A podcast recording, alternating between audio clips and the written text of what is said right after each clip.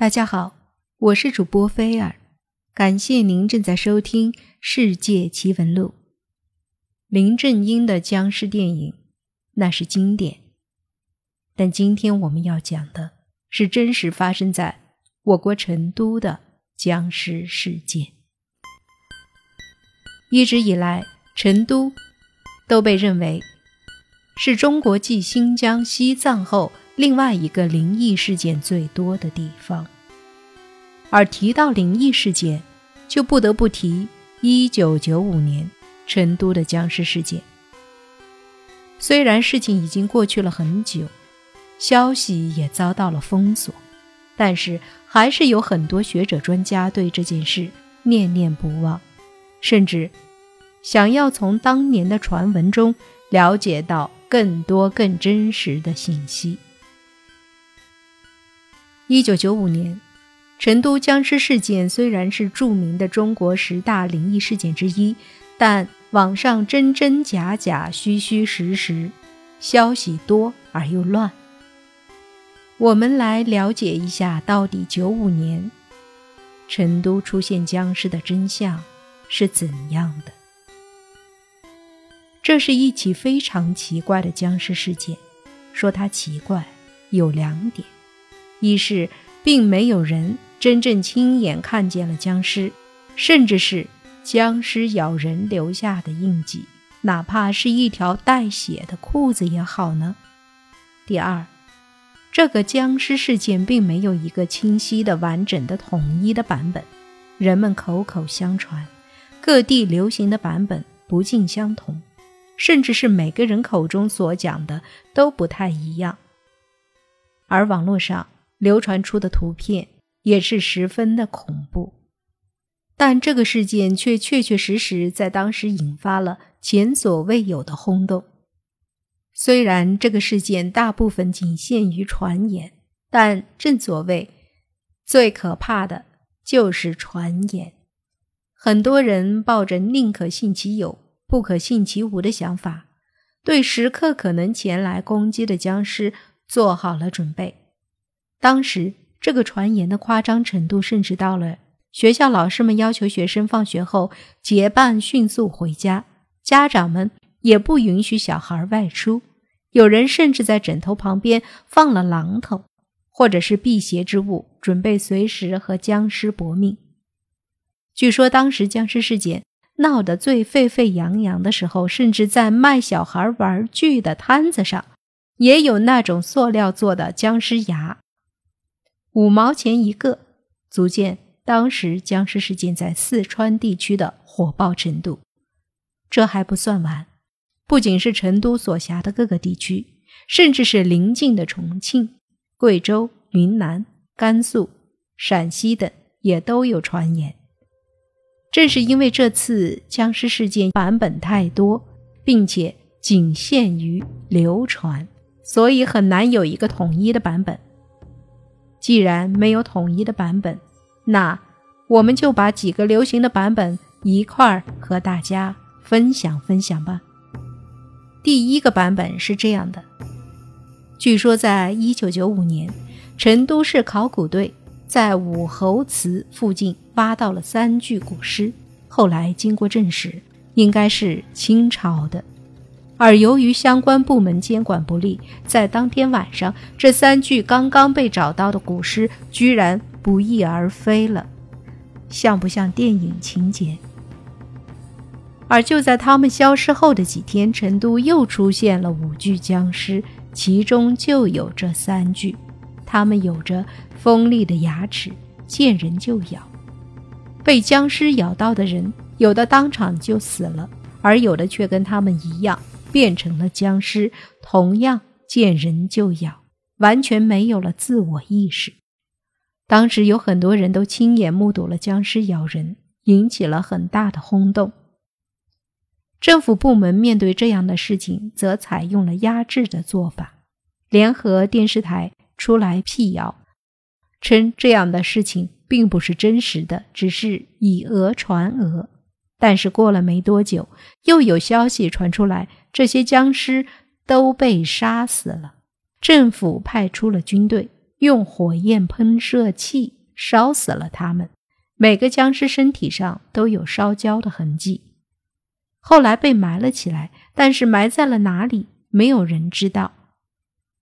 似乎消息都被封锁了，外界的人想要了解也没有办法知道。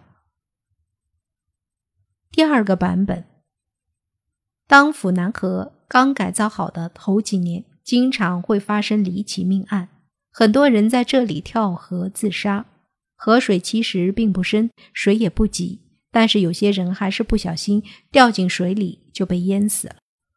后来成都就盛传府南河闹僵尸，但是据传那些被捞起来的尸体身上都有严重的灼伤痕迹，也就是他们其实不是掉下河里淹死的，而是被烧死的。有关部门因此进行了调查，但是没有结果。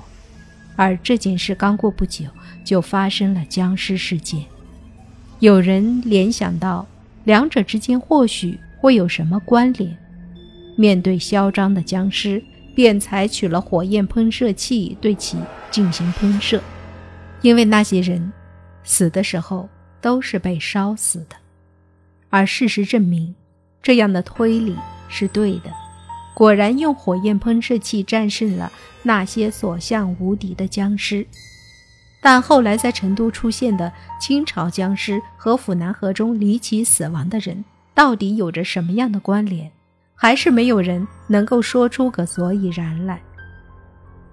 第三个版本，在青城山，和白素贞应该没有关系吧？在青城山挖出了三具古代尸体。可能是清朝的，由于管理原因未做处理，结果三具尸体停放了几日后，有一具不见了。传说抓住了七个僵尸，逃了三个，全部用喷火器烧的。什么一个僵尸可以跳到三楼那么高？很多小朋友还有部分大学生都信以为真。据说没过几天，在夜里看见几辆军车开进来。停在河边上，把路封死，并看见几个军人把一个什么东西拉上了一辆白色的车。后来还传说部队研究出了什么东西。第四个版本，传说僵尸来自青城山九老洞，还在里面找到了很多的白骨。至于僵尸的处理，还有一说。是说军方出动了部队，费了很大劲儿，挂了很多人才搞定的。据传，同年上海也出事儿了，上海虹口郊区也发生了僵尸吸血的事件。传说黑夜的路口下，有打着黑伞的老太婆，专门守候在路口，等待着吸食路人脖子处的鲜血。而且专门吸穿红色衣服女孩的鲜血，吓得很多女生不敢穿红色衣服，连红领巾都不敢戴。当年的东方直播室也参与了整个过程的报道。由于发生的时间就在成都僵尸事件不久后，于是有人认为这些吸血鬼便是从成都跑过来的。关于上海吸血鬼事件，也有着另外一种说法，说是上海郊区某生化研究所试验失败，某海归生化学家必须靠血液才能维持生存，作案数次，为了逮捕他，甚至牺牲了两个警察，全部被吸干鲜血。最后一次出现是在虹口公园，之后便失踪了。据成都军区流传出来的说法，九五到九七年，成都根本没有什么僵尸，都是越传越神了的。真实事情是这样的：龙泉驿平安乡一个姓林的，他家狼狗得了狂犬病后，把喂的猪咬死了。姓林的就把狗咬死的猪拿来，全家都吃了。当晚，全家人发病，发病症状。全身发热，皮肤发红，见人就咬。两个小孩和一个老人被咬伤。第二日，亲戚和邻居带着他们到成都看病，途经合江亭一段，林家人再次发病，见人就咬，很多人被咬伤。起初，被咬伤的人并不知道会传染，被感染者有的死了，有的一发病又继续咬人。最后，龙泉驿发现了几具被咬死的尸体，被传说是僵尸吸血，还上了报纸。合江亭咬人也被传说是成都府南河出现僵尸，上了电视。因为病人身体发冷，穿得厚，穿得多。还被说成了清朝僵尸。这一消息传开，闹得成都沸沸扬扬。成都军区用了大量的人员来处理此事，后来才慢慢平息。这个病被龙泉当地人称为是“风猪病”。此后，两千零五年四川爆发猪链球菌病，也恐慌不小，很长一段时间戴口罩。拒食猪肉，餐饮业受到重创。成都周边全部设卡，来路不明的猪肉和人禁止入城。养猪户一旦发生异常，全部被隔离。网上网友对于这个说法是有质疑的。狂犬病是有潜伏期的，没见过当天咬，当天就发作的。狂犬病毒是通过中枢神经进入大脑的，病毒需要繁殖复制的时间，所以说这一说法不是很可信。那么现实生活中到底有没有僵尸呢？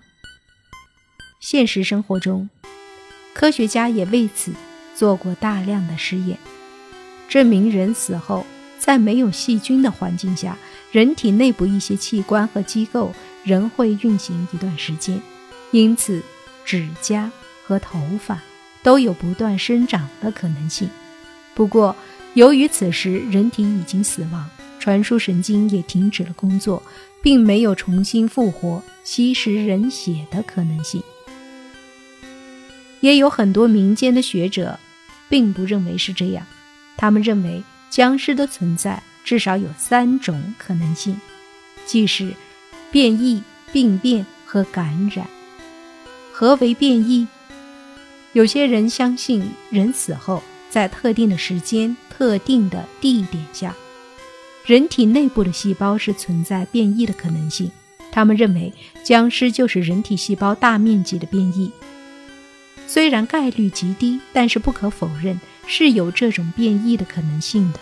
而一旦变异，便会如同癌变一般。铸造了另外一种生命形式，也就是我们口口相传的僵尸了。第二种则是病变。有些国外的学者认为，病毒对人体的影响极为重大。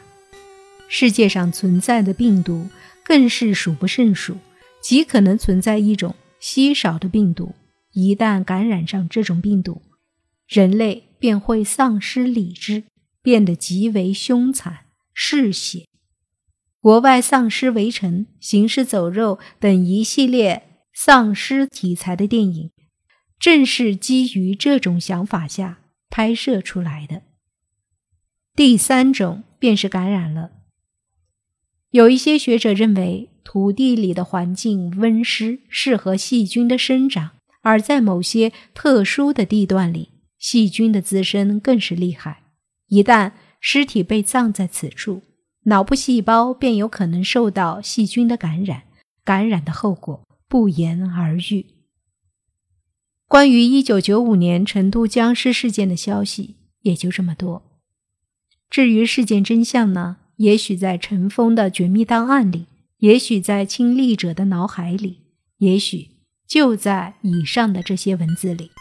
至于真真假假。大家自己判断吧。随着科学探索力度的不断加大，也许会有水落石出的一天。